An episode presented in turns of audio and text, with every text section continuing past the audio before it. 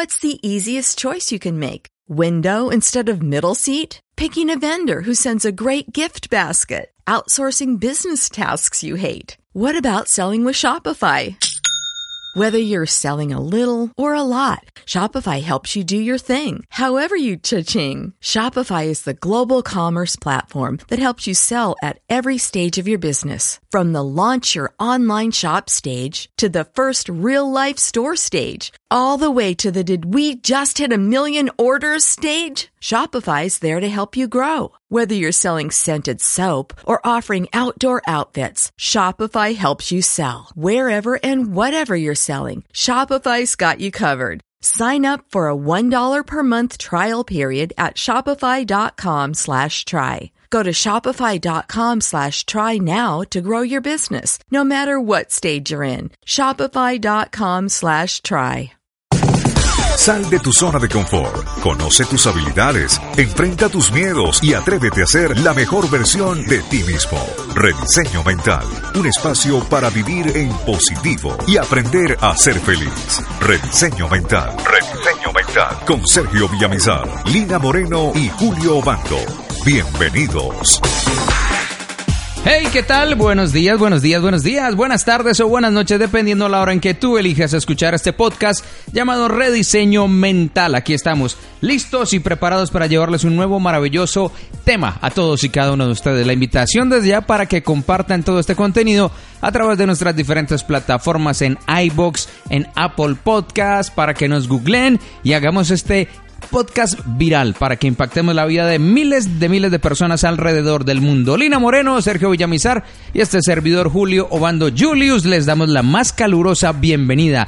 Doña Lina, ¿qué tal? Bienvenida. Hola Julius, a todos nuestros oyentes una cordial bienvenida para todos, un abrazo enorme, cargado de la mejor energía, con muy buenos ánimos, porque les tenemos un muy buen contenido en el día de hoy, como siempre, haciendo esto que nos encanta, que nos gusta, lo hacemos desde el corazón, lo hacemos con todo el amor, pero la verdad es que sí queremos compartir con todos ustedes herramientas que son fundamentales, que son vitales, porque pues cuando a uno le sirve algo no hay nada mejor, no hay mayor signo de generosidad que uno poder compartirlo con otras personas, porque si a mí me sirvió, si a Julio le sirvió, si a Sergio le sirvió, pues cómo no le va a servir al resto de la humanidad, qué rico. Ojalá y todos nos volvamos multiplicadores de este podcast, que recuerde que todos los miércoles tenemos nuevo contenido, pero la gracia no es que usted se quede con él, la gracia es que usted lo aproveche, lo escuche, lo disfrute, pero que también lo comparta con esas personas que tanto quiere. Y así, de una muy buena vez, le damos la bienvenida a don Sergio Villamizar.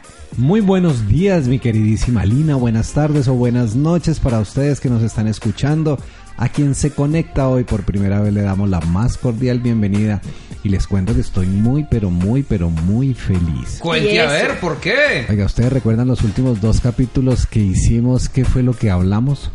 Sí, señor, hablamos de cómo expresarse en excelencia. Ok, pues hemos tenido una cantidad inimaginable de mensajes, que cómo se hace eso, que dónde lo vamos a hacer, que cómo hacer, y eso empezó como un proyecto aquí en la cabina y les contamos que eso ya está disponible y se va a ir para el primer Q del 2020. Buenísimo. Así que preparados si ustedes quieren hacer parte de esta maravillosa experiencia con todo el equipo de rediseño mental, nos pueden empezar a escribir de una vez. Oiga, Claro. y va a estar genial porque vamos a hacer eso durante dos días. Sí, señor. Y va a ser un programa donde le vamos a ayudar a las personas a vencer ese miedo, a conocer esos trucos o esos tips que ustedes utilizan para poder movilizar gente, que la gente le crea lo que está hablando, que influencie, que logren resultados, que se puedan parar al frente del jefe e impacten con esa presentación maravillosa que tienen. Así es, lo importante, ojo, si usted nos está escuchando, ahí sí, oído, nos está escuchando y está diciendo, no, pero es que yo nunca me voy a parar en una tarima, porque es que yo no nací para eso, porque es que yo hago otra cosa totalmente distinta, no se preocupe, esto no es únicamente para las personas que están en medios, que tienen cargos ejecutivos, que tienen cargos de directivos o subdirectivos de equipos de trabajo, esto es para todo el mundo, porque es fundamental sabernos comunicar, saber expresar nuestras ideas, saber proyectar lo que queremos decir y que las personas entiendan todo lo que nosotros queremos expresar. Eso es básico. A ustedes les ha pasado que de pronto ustedes tienen una idea muy buena, pero por no saberlas comunicar o por no saberla comunicar o no saberla proyectar, pues a veces la idea queda guardada, el proyecto se queda guardado o sencillamente el interlocutor, es decir, la otra persona, no entendió lo que usted quería expresar. Y sobre todo, a raíz de eso, se minimiza la idea que usted tiene. ¿De pronto les ha pasado o no? Sí, claro. O les Todo el tiempo. Y conozco mucha gente que ha perdido oportunidades, que no los han ascendido, que les Sí. han quitado el chance de poder moverse para una nueva posición. Y les cuento un secreto aquí entre nos. Raíz de esto que estamos hablando, creo que es un muy buen tema porque les tengo que contar una historia. ¿Me dejan contar una historia? Pero que sí. claro. Oiga, imagínense, hace unos días, y esto es una historia de la vida real para que la lleven a, a su mente. Tengo una gran amiga con la que nos conocemos hace más de 30 años, o sea, de- desde que estábamos en la cuna, literalmente. De cuna a cuna. Y resulta que ella tiene una hermana a la que quiere mucho, pero la vida las hizo tomar un camino distinto a cada una de ellas. Sí. A raíz de todo este tipo de cosas, ellas se empezaron a distanciar, empezaron a vivir cada una una vida diferente. Y de un momento a otro, una de estas dos hermanas le encuentra una enfermedad terminal. Resulta que esa hermana, por no preocupar a su familia ni a su hermana, no le cuenta. Simplemente ya después del tiempo le manda un mensaje a alguien conocido que tienen en común y le decía, oiga, usted sí sabe que su hermana está en un hospital y esta persona no sabía. Uy, por Dios. Cuando llega a visitar a su hermana, lo tengo que decir con el corazón en la mano, ya había fallecido su hermana Ay. y esta mujer me ha buscado porque tiene encima una culpa absurda. Sí, sí. Ella me dice que ella debe haber hecho las cosas diferente, que no la buscó en el momento que era, que no. Entonces, cuando traté de explicarle realmente qué era la culpa, me di cuenta que ella tenía una cantidad de prejuicios y de conceptos cerrados que le causaban mucho dolor. Y yo no sé si este tema salga o no salga con todo lo que estamos hablando hoy, pero yo creo que la mayoría de personas vivimos con culpas que ni siquiera somos conscientes de que las cargamos. Sí, señor. Miren, algo que me parece muy extraño cuando tenemos un paciente en consulta o cuando estamos haciendo una terapia es que la mayoría de las veces las enfermedades que se generan a nivel de gastritis, a nivel de colon, a nivel de, de la garganta, a nivel de la boca, se generan básicamente es porque tú no has expresado o no has dicho cosas. Julio, yo le pregunto a usted, si usted se muriera hoy, o usted que me está escuchando hoy, o tú, Lina, ¿usted ya dijo todo lo que tenía que decir? Oiga, yo creería que sí. Creería. O al menos a las personas más importantes de mi vida, yo creería que sí les he dicho cuánto las amo, cuánto les quiero, que me perdonen. Ay, qué lindo eso, Lina. Yo creo que todavía me falta. ¿Cierto que sí? Sí, yo creo que todavía me falta porque uno todos los días tiene nuevos sentimientos, nuevas experiencias, nuevas vivencias y la verdad es que por estos días incluso me he encontrado con gente de mi familia que hace mucho rato no veía y me ha servido bastante porque he podido conversar, expresar y por eso digo, sí, yo creo que todavía me falta. Miren, ah, hay algo muy curioso y es, yo no sé si ustedes conocen casos en familias de dos hermanos que se dejaron de hablar y duran 5, 10, 15, 20 años sin hablarse y tiene que haber una muerte de la mamá de alguien en común que los obligue a tener que volver a conectarse. Sí. O esas personas que en el caso de estas dos amigas que les cuento, ya una de ellas descansa en la paz del Señor, no tuvo el valor suficiente o el coraje de decir cosas que tenía que decir y se lleva esas responsabilidades encima. Entonces, ¿qué les parece si hoy hablamos de cómo sacar la culpa de la mente y cómo aprender a vivir en una tranquilidad y armonía? Buenísimo, eso nos sirve mucho absolutamente a todos y puede que usted en este momento que nos está escuchando pues diga, no, yo estoy tranquila, yo estoy feliz como una lombriz, no tengo ninguna carga, no tengo ninguna culpa, nada por el estilo, pero uno no sabe. Todo lo que uno aprende en la vida le sirve para cualquier momento. No, y hay algo que es importante entender antes de que nos vayamos al corte. La culpa mata más personas que el cáncer. Yo no sí, sé si señor. ustedes sabían. Sí, señor. Sí, señor. Y todos tenemos culpas de algo. Claro. Y expiar las culpas fue algo que desde el concepto de la iglesia necesitaba una compensación y necesitaba, ¿cómo se llama eso cuando uno se va a contar las Una penitencia. una penitencia? O a confesarse. Eso. Eso, cuando uno se confiesa la- le ponen ¿Y penitencia. la penitencia son cosas buenas o son cosas como hartas o aburridoras? Pues depende de cómo uno lo mire, porque hay penitencias que son hasta, digamos, enriquecedoras. Por Cierto ejemplo, lo sí. reencuentra uno con la oración, con la meditación. Hay otras que sí son un poquito más, eh, tradicionales, digámoslo así, por no decir como conservadoras de hace mucho rato, pero bueno. Oiga, viene a mi mente una, una oración de hace muchos años que dice, por mi culpa, por mi culpa, por mi gran culpa. Y todos los días eh, las personas que repiten eso como loros se están echando la culpa, no sé de qué, pero todos los días se dan golpes de pecho y se echan la culpa Oiga, encima. pero en vez de levantar esas ampollas, vámonos a un corte porque Más yo sé bien. que hay más de una que está diciendo, yo digo eso todos los días, yo lo digo todos los domingos. Entonces, vámonos a un corte y ya regresamos en Rediseño Mental, el podcast que llevará tu vida a un nuevo nivel. Desde tiempos ancestrales, el sonido de los cuencos ha sido empleado como terapia para elevar la energía vital y sanar enfermedades terminales. Los diferentes terapeutas aseguran que su sonido armoniza y equilibra el sistema nervioso y aliviar niveles de estrés alto e hipertensión. También ayudan a aliviar procesos de angustia, depresión, miedo, problemas de insomnio, concentración y en especial se recomienda a personas muy mentales para conectarse con sus sentimientos y a quienes son hipersensibles para comprender sus procesos personales y anímico. Rediseño Mental pone a tu disposición el sonido mágico y particular de los cuencos tibetanos, obtenidos de la combinación de siete metales, donde están las siete notas musicales que activan, centran y armonizan los centros energéticos o chakras que posee el ser humano. Este sonido estará al alcance de tu mano por un valor simbólico. ¿Quieres comenzar con un cambio poderoso en tu vida? Te invitamos a adquirir nuestro CD, donde encontrarás este sonido ancestral, meditación guiada para controlar el estrés, creada y dirigida directamente por el coach Sergio Villamizar, maestro certificado por el Centro Chopra. Para adquirir este audio, solo debes escribirnos al WhatsApp Más 57 300 325 54 54. Más 57 300 325 54 54. y por tan solo 15 dólares te enviaremos a tu correo electrónico el enlace para que puedas descargarlo en su totalidad. No importa en qué lugar del mundo te encuentras. Recuerda que ser pleno es una decisión y la decisión ahora está al alcance de tu mano. Mental Toma acción con Sergio ahora mismo. Lina Moreno y Julio Bando.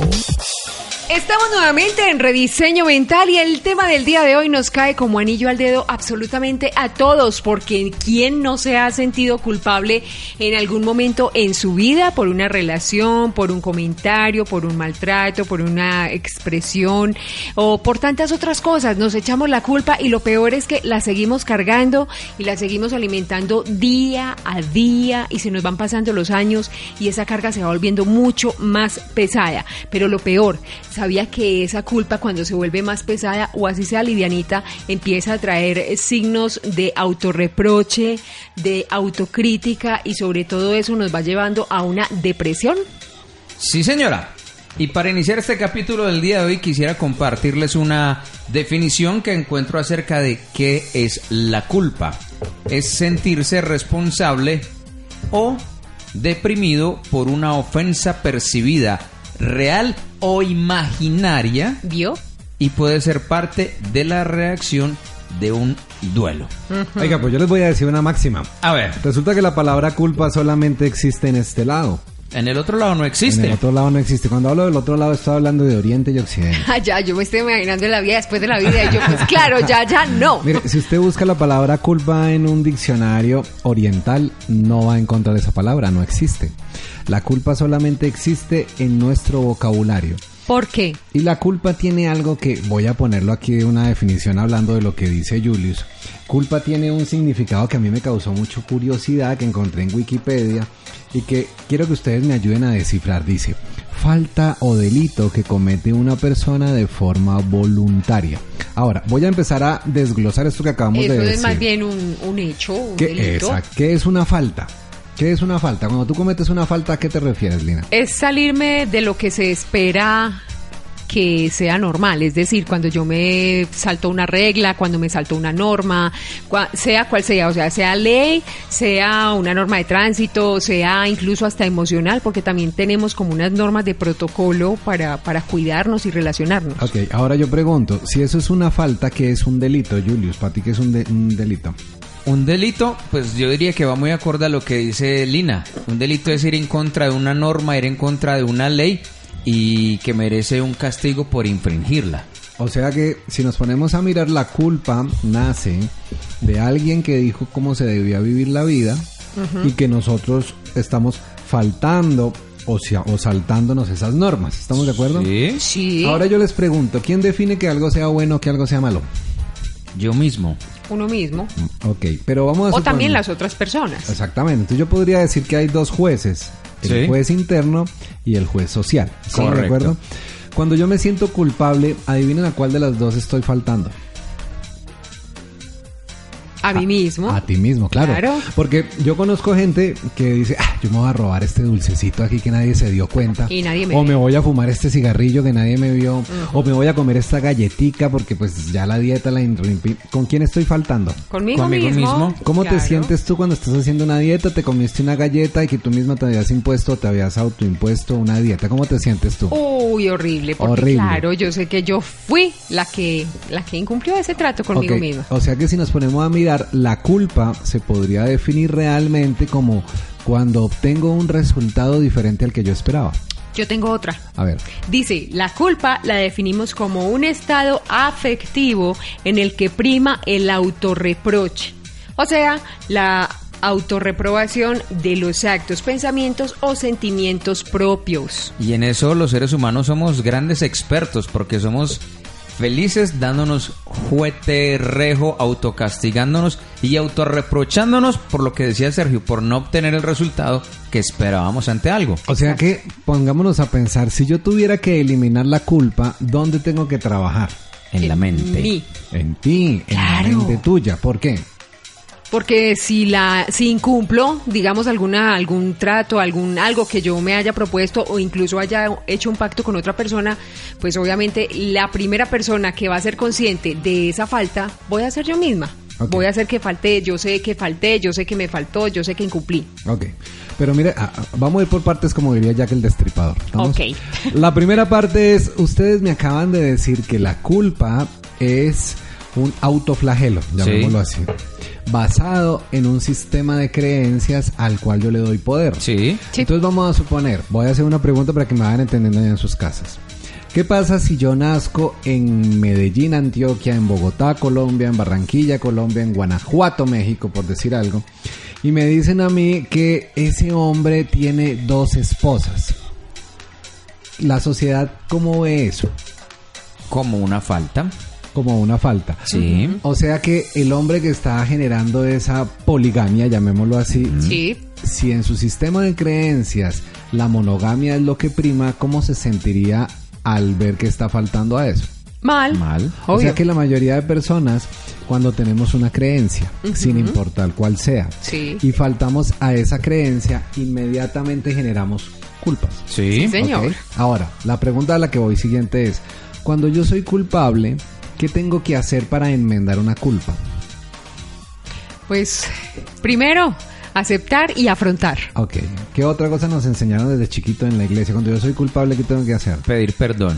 Ok, Lina hablaba antes de irnos al corte de un bonito ritual que tienen los católicos y es cuál, cuando yo voy al frente de un sacerdote y voy y le digo que qué tengo que hacer yo ahí, ¿cómo se llamaba eso? La confesión. Ok. Y el Padre nos, de- nos dice, después de nosotros contarle todos los pecados, Sí. eh, manda la penitencia. Ok, o sea que pónganse a pensar que desde niños nos dijeron que cuando la embarrábamos o cometíamos un error y generábamos culpa, teníamos que ir a contarle a otra persona nuestra culpa. Sí, porque ¿Sí o no? la primera, pero es que antes de eso viene otra cosa. ¿Cuál, a uno cuál? desde chiquitico le decían, ojo, manéjese bien porque es que Dios la está viendo, porque Dios está en todas partes. Y uno de pronto cuando se iba a robar una galleta miraba para el techo, miraba para arriba, para todos los lados, me está viendo. Sí, Yo- claro. Yo la verdad nunca me robé nada, entonces Yo no sé. tampoco. No, Lina, uy, Ay, yo sí, mazapán y galletas.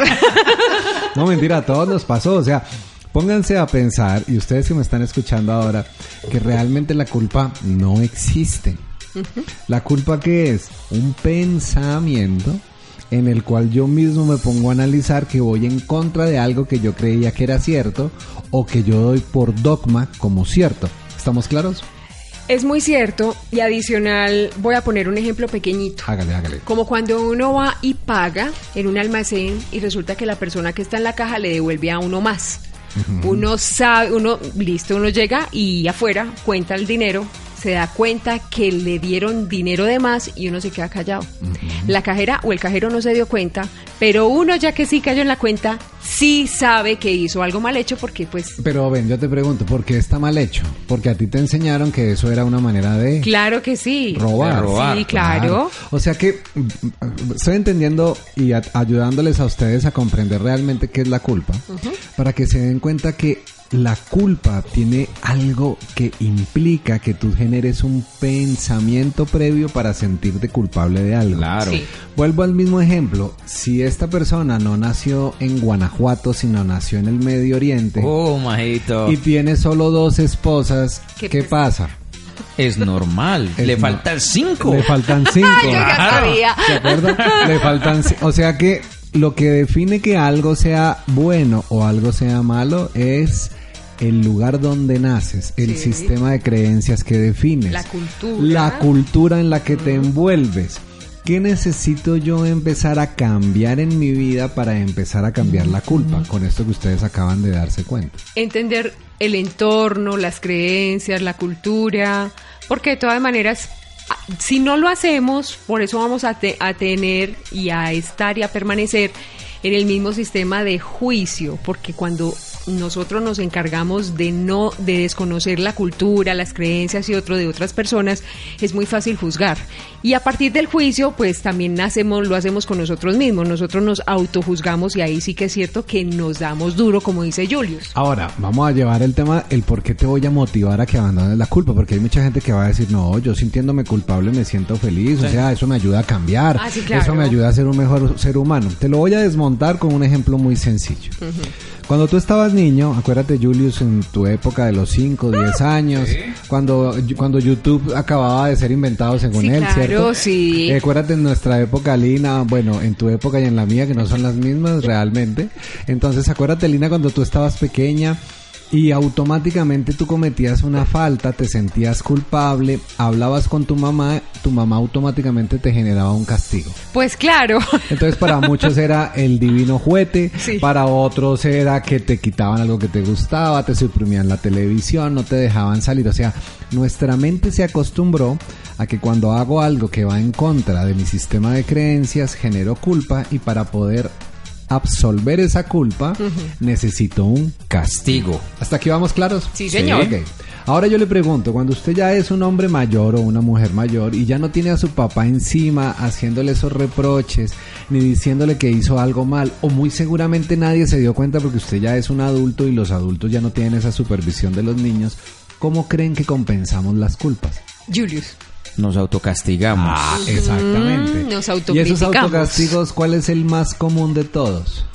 Pues la crítica, la autocrítica, nos damos duro, nos reprochamos, etcétera. Decimos que no somos capaces, que Eso. falta. Pero resulta que hay algo más relevante que el tema. Nosotros nos damos varilla, nosotros nos miramos al espejo y decimos, oiga, me comí la galleta, la embarré. Pero la mente subconsciente no recibe eso como un castigo. Uy, sí. La mente subconsciente necesita realmente sentir dolor físico para poder eliminar la culpa. Y adivine qué hacemos nosotros los seres humanos. ¿Qué hacemos nosotros los seres humanos? creamos las... Vámonos a un corte y ya les cuento. Porque si no entendemos esto, se van a dar cuenta que la culpa es el origen de la mayoría de las cosas que a usted hoy le están afectando. ¿Dónde nos pueden encontrar, Lina? Si nos quieren contactar, si quieren escuchar este podcast, si quieren escribirnos. ¿Dónde nos pueden contactar, mi querida Lina? En Instagram como Rediseno Mental, también en iVox y también en Apple. Podcast. Apple bien. Podcast como Rediseño Mental y nos pueden escribir a nuestro correo electrónico Redisenomental.gmail.com Oiga, qué lindo. Y si es la primera vez que te conectas, te digo, devuélvete a los capítulos anteriores porque te estás perdiendo información poderosa cuando acabas de escuchar este maravilloso audio. Ya regresamos. Muchachos, quiero tener un carro nuevo, casa, viajar, tantas cosas, pero la verdad no sé por dónde empezar. Ay, yo le tengo la solución. Usted no ha escuchado que Rediseño Mental tiene unos audios buenísimos donde le enseñan a usted a crear el mapa de la prosperidad y la abundancia, a activarlo y a tener todas esas herramientas que usted me dice que está necesitando para organizar su vida. Yo no había escuchado. La mayoría de las personas no tienen claro que no logran sus propósitos y tus metas, no porque no las deseen, sino porque no saben cómo plasmarlas y atraerlas a lo largo de su vida. Si quieres adquirir este set de cuatro audios, lo único que debes hacer es contactarnos al WhatsApp más 57 300 325 5454 más 57 300 325 5454 e inmediatamente uno de nuestros representantes te dará la información para que puedas hacer el pago en Colombia o fuera de ella. Recuerda que tiene un costo de 29.99, aprovechalo. Rediseño Mental con Sergio Villamizar, Lina Moreno y Julio Bando. Estamos de regreso en Rediseño Mental, el podcast que llevará tu vida a otro nivel. Les recuerdo que para el 2020 tenemos un excelente programa para todos ustedes con el equipo de Rediseño Mental, Lina, Sergio y este servidor, Julio Obando. Un taller maravilloso, dos días de experiencia para que ustedes aprendan a expresarse en excelencia en todos los campos y ámbitos de su vida a nivel personal, a nivel profesional, a nivel estudiantil, para que usted obtenga un lenguaje de excelencia. Y también nuestra amiga Lina pues tendrá algunos tips de etiqueta para que ustedes aprendan a vestirse, para que luzcan siempre bellas y muy elegantes. Ay, eso va a estar delicioso, eso está, va a estar muy entretenido, vamos a aprender mucho y lo mejor de todo es que vamos a hablar de casos, situaciones de la vida real, de lo que nos puede pasar en cualquier entorno, ya sea en pareja, en familia, a nivel laboral, a nivel de alguna exposición, a nivel de algo que usted quiera alcanzar. Lo más importante es saberlo expresar y pues obviamente tener la respuesta que usted está esperando de su interlocutor. ¿Cómo se hace eso? Pues les vamos a contar en este maravilloso evento que vamos a hacer en el primer semestre del 2020. Así que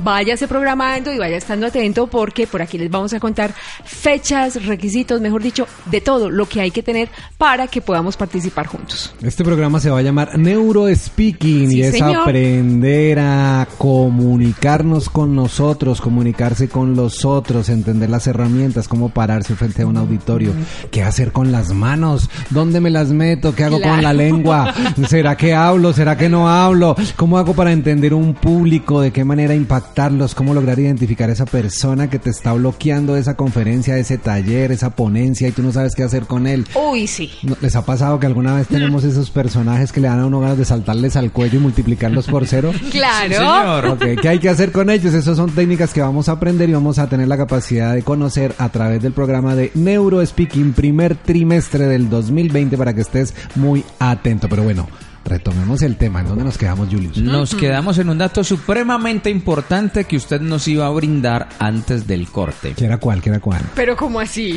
No, no, no, cuente para el que se acabó de conectar, Nena, pongámoslo en les cuente. Cuando los seres humanos no tenemos quien nos castigue, no tenemos quien nos reproche, no tenemos quien nos juzgue, Sí. ¿qué hacemos nosotros? Era donde estábamos ahí. Nos autocastigamos. Y hablábamos que el autocastigo más grande de nosotros es una conversación interna que tenemos donde Sí. nos damos látigos. Sí. Esa conversación interna genera tristeza, genera depresión, genera frustración. Entonces, la culpa tiene algo que cuando yo dejo que la tristeza, la frustración y todas esas emociones negativas crezcan, se vayan al cuerpo. Y la primera cosa que les quiero compartir hoy es que la culpa es la generadora de la gran mayoría de las enfermedades que tenemos. o sea, hace que ahora, como decía Sergio, debemos sentir un dolor y hay que generar un dolor para que de una u otra manera esa culpa se sienta resarcida. Exactamente. Totalmente, miren, algo que es importante y lo hablaba la semana pasada que estaba en odontología, les cuento que estoy en un tratamiento de blanqueamiento de Oh. dientes muy juicioso, Ay. que el odontólogo me está ayudando mucho y me están haciendo no sé qué, y entonces yo le decía, oiga, doctora, cuénteme algo, ¿cuáles son la mayor cantidad de afecciones? Dice, mire, la mayoría de personas vienen o por problemas de caries en las muelas, o sea, en los sistemas molares, o vienen por fractura de los dientes del frente. Entonces yo no sé si ustedes saben que aquí en Medellín hay un producto muy hermoso que viene de un animalito muy gordito que se usa mucho, que es el chicharrón. Entonces Ah, la mayoría de personas cuando se comen ese chicharrón hincan el diente con fuerza y se fracturan los dientes. Sí. Ahora les quiero yo preguntar, ¿por qué creen que se fracturan los dientes? ¿Qué quieren decir los dientes? Los dientes es el primer punto con el cual nosotros tenemos contacto con el alimento. ¿Se han dado cuenta? Sí. Sí. Antes de la lengua nosotros primero metemos los dientes. Claro. Sí. Cuando es alimento. O sea que los dientes son esa ventana a través de la cual nosotros empezamos a percibir lo que está sucediendo alrededor. Cuando a mí se me fractura un diente, cuando se me rompe un diente, cuando tengo una, mol- una muela con una caries o algo, es porque el sistema que me permite digerir la realidad no está adaptado a lo que estoy viviendo. Ya. Entonces, por eso los dientes son un síntoma. No lo voy a explicar porque para eso tenemos los programas de los que hemos hablado de salud y emociones. Claro. Y si es la primera vez que te conectas, te invito a que vayas a ese capítulo y lo escuches. Es buenísimo. Pero te voy a decir algo. La culpa generó una emoción. La emoción generó una necesidad de querer sanar la culpa. La manera de sanar la culpa fue darnos juguete y como el juguete no nos funcionó, generamos algo que físicamente nos afecte o nos duela, o sea, generamos enfermedad. Sí. Ahora yo les pregunto, ¿qué creen ustedes que podríamos hacer nosotros los seres humanos para poder empezar a sacar la enfermedad de nuestra vida? ¿Qué creen que es la primera herramienta que necesitamos trabajar? Pues aparte de que ya pedimos perdón, eh, yo reitero, reconocer, reconocer lo que pasó, reconocer eh, que bajo mis lineamientos eh, sí falté, cometí una falta, me equivoqué. ¿Qué más haríamos, Julius? Yo diría que hay que dejar salir todas esas emociones negativas y esos pensamientos negativos que nos han afectado de una u otra manera. Y aquí es donde viene la técnica. ¿Cómo voy a sacar la culpa? Tome papel y lápiz en este momento y vamos a empezar con el primer ejercicio. Número Mire, uno. este ejercicio que le voy a dar lo aprendí yo en un programa de Luisa Hay, a través de la cual nos enseñaba cómo liberarnos de las emociones. Y esto que les voy a contar, de pronto ustedes lo han visto en televisión, de pronto lo han visto en programas, pero cuando usted sienta culpa, lo primero que debe hacer es liberar la emoción que tiene dentro sin restringirla. Siente frustración, siente miedo, siente ira, siente, no sé lo que usted sienta. Entonces, el ejercicio número uno vas a hacer lo siguiente. Cuando llegues a tu casa, ojalá estés solito o solita, porque esto en público pues lo puedes hacer, pero pues no se va a ver tan bonito. Vas a llegar a tu cama y vas a coger la almohada. Ojo con esto. Y, vamos a hablar de la almohada, ya que está de moda la muerte de nuestro queridísimo cantante José José por su Claro. canción La Almohada. Sí, señor. Entonces, si se acuerdan, José José decía que la almohada era la que lo escuchaba uno, la que sabía todo el tema, y es igual. Entonces, vas a coger la almohada y le vas a hablar a la almohada como si fuera tu mejor amiga o tu mejor amigo. Sí. Entonces le vas a poner un nombre en la almohada. Vamos a ponerle el nombre Lina. Lina. Entonces yo le pongo, Lina, mira, en este momento tengo mucha rabia porque fallé en este resultado que tenía, no logré hacer esto. Y a medida que vas a ir hablando, te vas a ir dando cuenta que la sangre te va a comenzar a hervir. Sí. Cuando yo digo la sangre te va a comenzar a hervir, es que te va a dar rabia, vas a sentir todas esas emociones. Y a medida que vayas sintiendo las emociones, a diferencia de lo que nos enseñaron toda la vida, de que debemos ser recatados, de que debemos ser controlados, de que debemos ser prudentes, aquí te voy a invitar a que dejes salir a ese asesino en serie que habita en ti y que cojas esa almohada y le grites, le pegues, la puñetes, le digas lo que tengas que hacer. Porque este ejercicio que yo les estoy compartiendo lo desarrollaron en la Universidad de Harvard en el Instituto Mente, Cuerpo y Espíritu.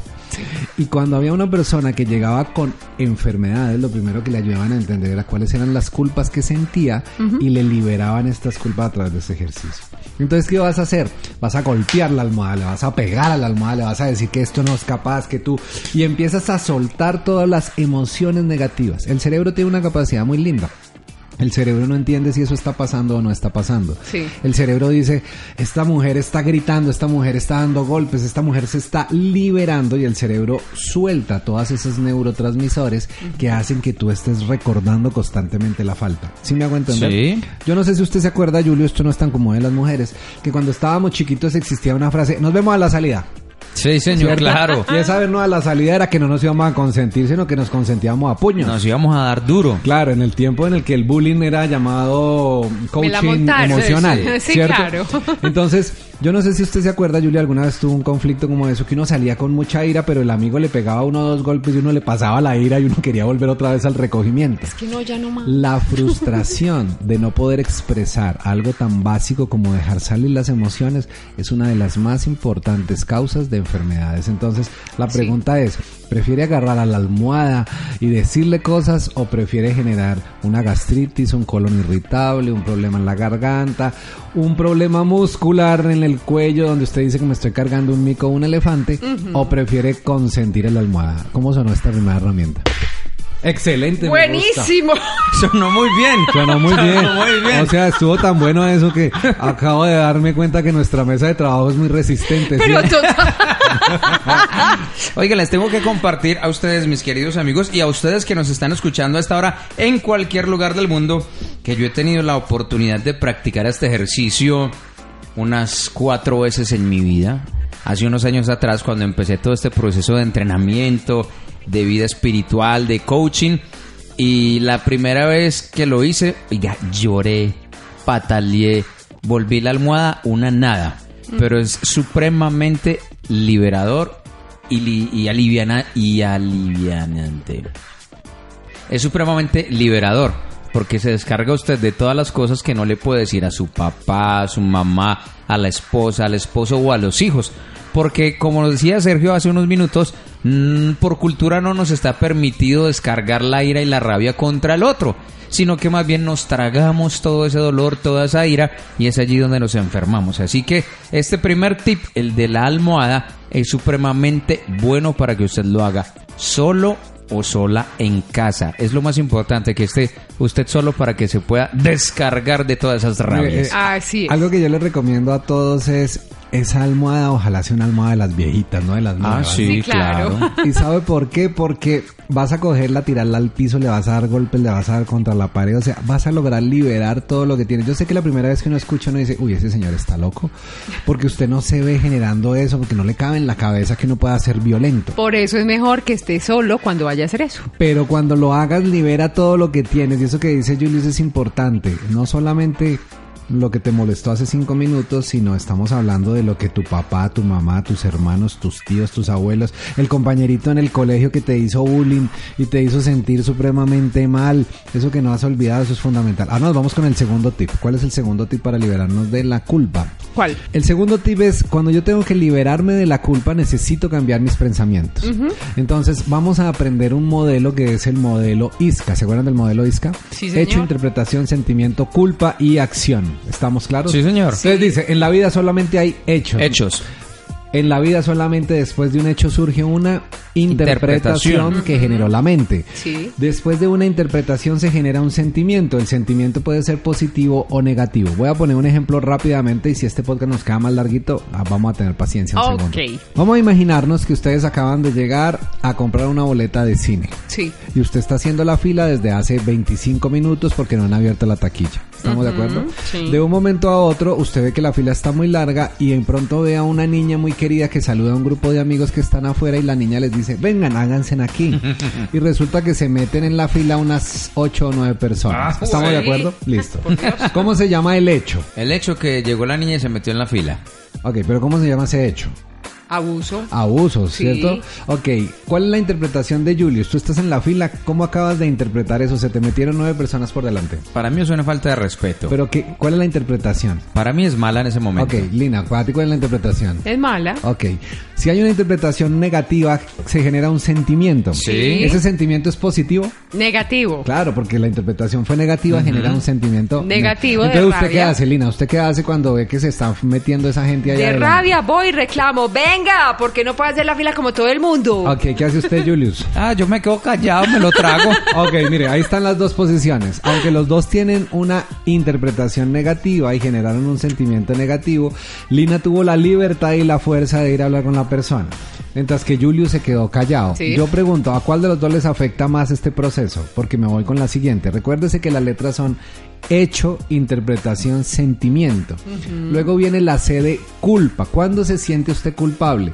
Lina se fue y le hizo la reclamación a la persona y resulta que ahí le salió otra niña y le dijo, ¿sabe qué señora? No se meta donde no le importa, usted porque no se puede... ¿Qué hace Lina en ese momento? Le da más rabia. Le da más rabia. O sea que lo que era una cosita así de chiquita, que era solamente que alguien se fetió, automáticamente se le vuelve en un veneno donde dice esta culicagada que cree que está pensando. Y si está de buenas pulgas, la trata bien y si no, la si trata no, mal. la y, agarra. Si, y si la coge de mal día, la mechonea y la tira al piso. Ay, no, esa no soy yo. No, supongamos. Feliz teñida. Ajá, y entonces. Ahora, Julius, el hecho fue que se le colaron la interpretación es negativa, se Sí. genera un sentimiento donde se quedó callado. ¿Qué pasa después de ese sentimiento de quedarse callado? Usted sigue viendo a la gente, sigue bien. ¿Qué pasa internamente? ¿Usted qué empieza a sentir cuando no dice nada, pero allá están y se están riendo y la gente sí está haciendo fila y usted como un bobo haciendo fila y ellos se saltaron todo el Me tiempo? voy sintiendo maluco. ¿Y qué es sentirse maluco? Ay, me dan ganas de desahogarme, pero me quedo callado. Y, y sigue viendo y no dice nada. Y no digo nada. Y entonces resulta que esas ocho dejaron traer a otras tres amigas que venían y sigue entrando gente. Ah, no. ¿Qué hace usted? Pucha. Muy bien, eso que le está pasando a Julius Me quedé sin palabras. le pasa al 99% de la gente. Como nos pusieron una creencia y nos dijeron que no podíamos expresar, Sí. nos dijeron que el hombre no podía llorar, que nosotros no podíamos pelear, que no podíamos manifestar, que era mejor quedarse callado, que era mejor una guerra no iniciada, un mal pleito, todas esas palabras que nos enseñaron. Sí. Resulta que Julius está llevando todas las emociones internamente. Entonces Julio que empieza a hacer, a sentir ira, adicionalmente le empieza a dar como rabia y cuando le da rabia se le sube la presión, genera todo el efecto lucha huida, el corazón empieza a todo eso está pasando en silencio, el corazón trabaja más rápido, la sangre se comienza a engrosar, la presión arterial se comienza a elevar. Yo pregunto, y, y él, no, él no- él no se está dando cuenta de esto. ¿Todo por qué? Porque él está buscando un culpable, y ahora me voy a la segunda parte, ya no internamente, sino externamente. ¿Me están entendiendo? O sea, Sí. si esa niña no se hubiera dejado meter esos nueve otros que se colaron ahí, yo estaría bien. ¿Sí me hago entender? Sí. Entonces la culpa tiene dos posiciones. Una culpa interna, que es cuando yo me juzgo, me señalo y necesito la enfermedad. Pero también hay una culpa que es donde a través de mi no capacidad de reaccionar, permito que las cosas de afuera me afecten. ¿Me están Sí, entendiendo? señor. Sí. Ahora yo pregunto, Julius, si después de la culpa se genera una acción, ¿qué crees que pasó con esto? Voy a ir al ejemplo de Lina. Lina, después de haber gritado, peleado, haber dicho todo, llega otra vez donde estaba, pero llegó desahogada, llegó y dijo las cosas, entró a cine y a lo mucho que puede hacer es que va a mirar a la otra y la va a mirar rayado cada vez que pasa y le va a decir esta culicagada cuando la vea. Mejor dicho, le va a echar el carro encima. Pero de ahí no pasó. Sí. Pero Julius, como se quedó callado, él estuvo tan ¿el qué hizo? Generó efecto lucha huida, haciendo que todo su sistema inmune se afectara, porque cuando se genera esto y el corazón trabaja así, el sistema inmune hace que la sangre se vaya para las piernas y descuida la protección de tu cuerpo. O sea, literalmente te estás matando por no ser capaz de tomar una acción. Ay, vio. Ahora, pregunto yo, ¿para qué sirve la culpa? ¿Qué tengo que aprender a hacer?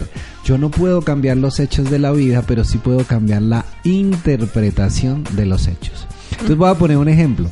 Para que esto no hubiera pasado, ¿ustedes qué hubieran hecho para que no se generara todo esto?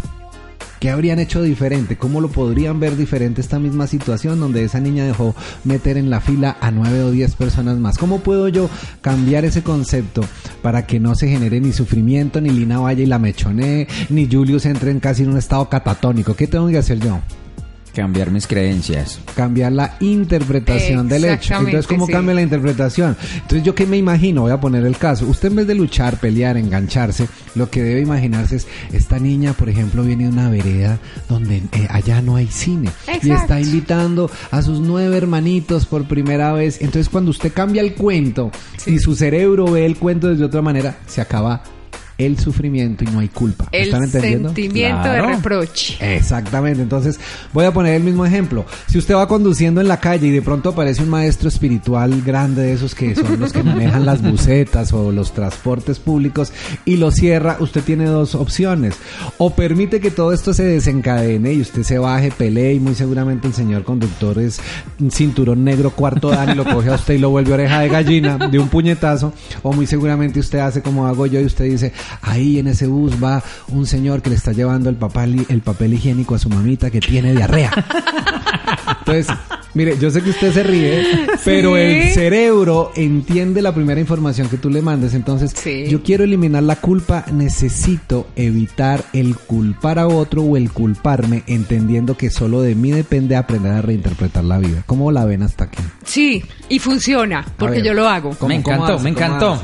Mm, lo hago generalmente cuando voy manejando y pasa, pues desafortunadamente hay personas que sí son muy juiciosas, pero hay otras que no. Cuando usted lleva, por ejemplo, mucho afán y usted empieza a hacer una fila porque tiene que voltear a la izquierda y llega un personaje y pues usted no le no hizo la fila, pero sí llega y se le arriba a usted y voltea con usted. Entonces lo máximo que yo hago es, hay que pesar. No le enseñaron a manejar, no aprendió en escuela de conducción, algo así por el estilo. Y ya, y yo sigo derecho y el señor que siga hasta que, y muchas veces yo digo, hasta que algún día se encuentre con una persona que no va a ser tan tolerante, porque eso desafortunadamente suele pasar cuando las personas tienen malas costumbres, digamos, entre comillas, se encuentran con alguien que no es tan tolerante, que no se está eh, dando esta autolección, sino que le dice, le orilla el carro y venga, pues, ¿por qué se me metió? Entonces, la verdad, sí, yo sí lo aplico todos los días. Hombre, pues ha sido un podcast demasiado productivo el de hoy. Espero que les hayan servido bastante los tips que les entregamos en este maravilloso capítulo 85 en el día de hoy. ¡Uy, qué bien! Oiga, ya nos faltan 15 para estar de los primeros 100. Ay, eso Cachi, cachichen. buenísimo. Ca- ¡Ay, qué cachichen, cachichen. Oiga, y yo sí les dejo una invitación. Si realmente quieres vivir la vida, elimina la culpa y para eliminar la culpa cambia la interpretación porque Sí. te vas a dar cuenta que en la vida no hay culpables, en la vida solo hay responsables. Si tú culpas a tu papá de tu desgracia, te voy a decir algo. Yo nunca he visto a una vaca diciéndole al potrillo, es que nosotros jamás vamos a poder ser vacas lecheras porque su papá toro nos abandonó hace muchos años y estamos solos. Ni tampoco he visto a un pájaro dejando de vivir su vida, dejando de volar porque está en depresión, porque tal vez uno de los huevitos que puso mm, se lo comió un gato. ¿Me hago entender? O sea, los seres humanos somos los únicos que hacemos una tragedia donde no hay, somos los únicos que nos inventamos películas donde no las hay. Por lo tanto, la culpa, y lo voy a decir con mucho respeto, es la excusa que tú usas para sufrir porque se te da la voluntad. Así es, dicho y hecho. Así que pilas, que el podcast del día de hoy va a ser supremamente valioso para ti que nos escuchas y para quien con quien lo vayas a compartir. Bueno, el podcast de hoy se nos acaba. Oiga, Así sí, rápido. ¿Cómo pasa el tiempo, no, Julius? Que hace que empezamos. Ay, Que hace que éramos unos niños que no teníamos culpa, sino solamente jugábamos en la calle. tan Qué inocentes. Pero Oiga. bueno, Y les recuerdo que este mundo vinimos. ¡a ser felices! ¡Chao, chao! Sal de tu zona de confort, conoce tus habilidades, enfrenta tus miedos y atrévete a ser la mejor versión de ti mismo. Rediseño Mental, un espacio para vivir en positivo y aprender a ser feliz. Rediseño Mental, Rediseño Mental, con Sergio Villamizar, Lina Moreno y Julio Bando. Hasta la próxima. O'Reilly Auto Parts puede ayudarte a encontrar un taller mecánico cerca de ti. Para más información, llama a tu tienda O'Reilly Auto Parts o visita oreillyauto.com. Oh, oh,